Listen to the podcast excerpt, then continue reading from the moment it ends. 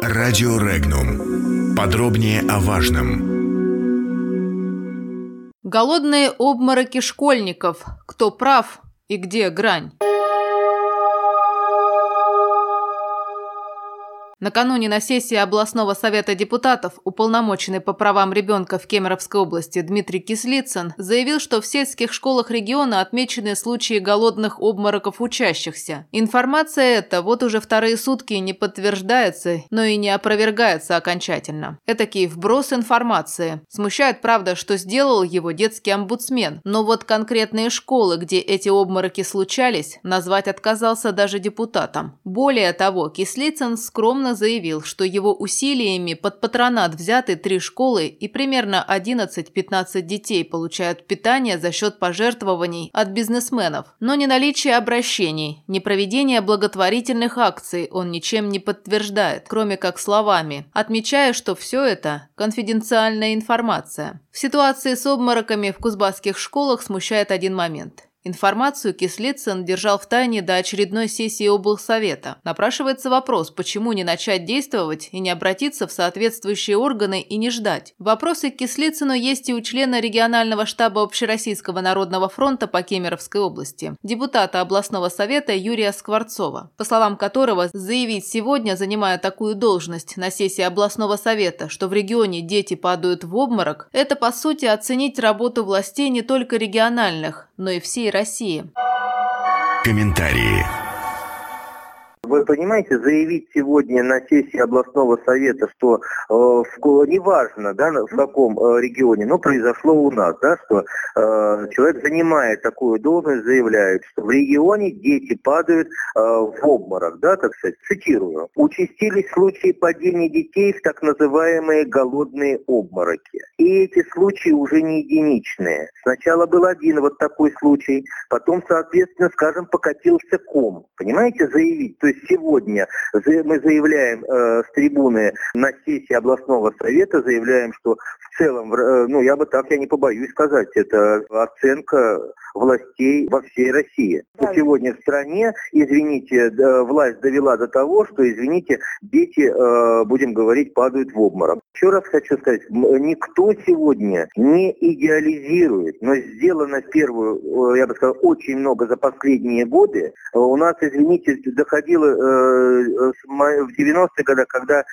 там меньше 50% детей горячим питанием было охвачено. Да, это, это всегда этому нужно уделять внимание это дети, э, контролю, э, качеству и так далее. И системе, будем говорить, э, предоставления льготникам и другим. Это тоже нужно. Но я еще раз повторяю, факты голодных, будем говорить, обмороков. Если эти факты были, тогда нужно смотреть, почему.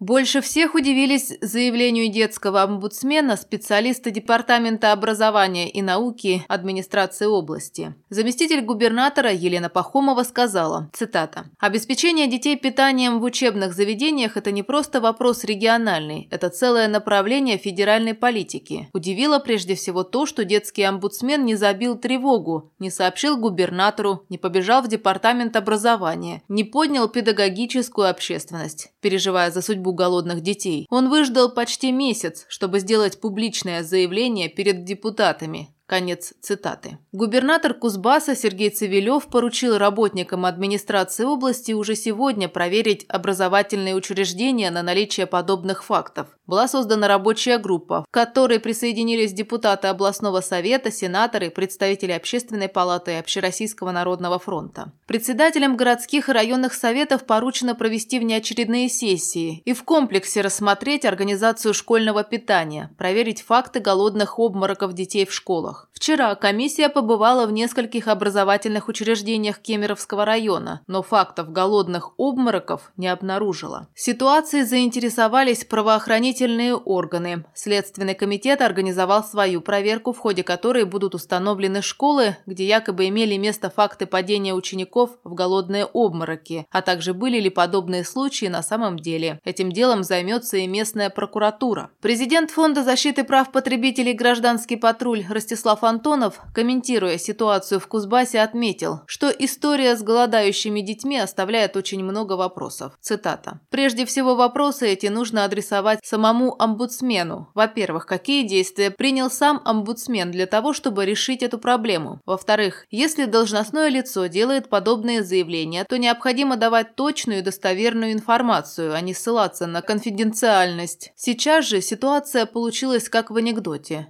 Вроде как ложечки нашлись, но осадочек остался. Но если проверка школ Кузбасса эту информацию не подтвердила, то как относиться к словам уполномоченного по правам ребенка? Как бы то ни было, ситуация со школьным питанием и его доступностью для социально незащищенных слоев населения должна находиться в сфере приоритетного внимания региональных властей. В случае, если хоть один из изложенных фактов подтвердится, то это повод для очень жестких решений, в том числе и кадровых. Конец цитаты. Тем временем голодные обмороки школьников Кузбасса уже получили отклик в Приангарье. Парламентарии Иркутской области подтверждают, после введения новых критериев адресности и нуждаемости число школьников, получающих бесплатное питание, сократилось, и проблемы со школьным питанием действительно существуют. Такой вывод можно сделать из официального сообщения, опубликованного на сайте Законодательного собрания Иркутской области. В то же время в интернете появились различные версии того, почему и зачем уполномоченный по правам ребенка в Кемеровской области Дмитрий Кислицын озвучил информацию о голодных обмороках именно сейчас. Кто-то решил, что после увольнения днем ранее омбудсмена по правам человека он решил таким образом подстраховаться. Ведь не будут же увольнять того, кто заявил о голодных обмороках в школах. Другое предположение. Его использовали для того, чтобы высветить проблему с питанием в школах и тем самым подставить чиновников, отвечающих за данный вопрос. Так или иначе, в этой ситуации теперь будут разбираться правоохранительные органы, и, возможно, все вопросы станут ненужными. А пока ситуация, говоря словами Дмитрия Кислицына, нарастает как снежный ком. Подробности читайте на сайте Regnum.ru.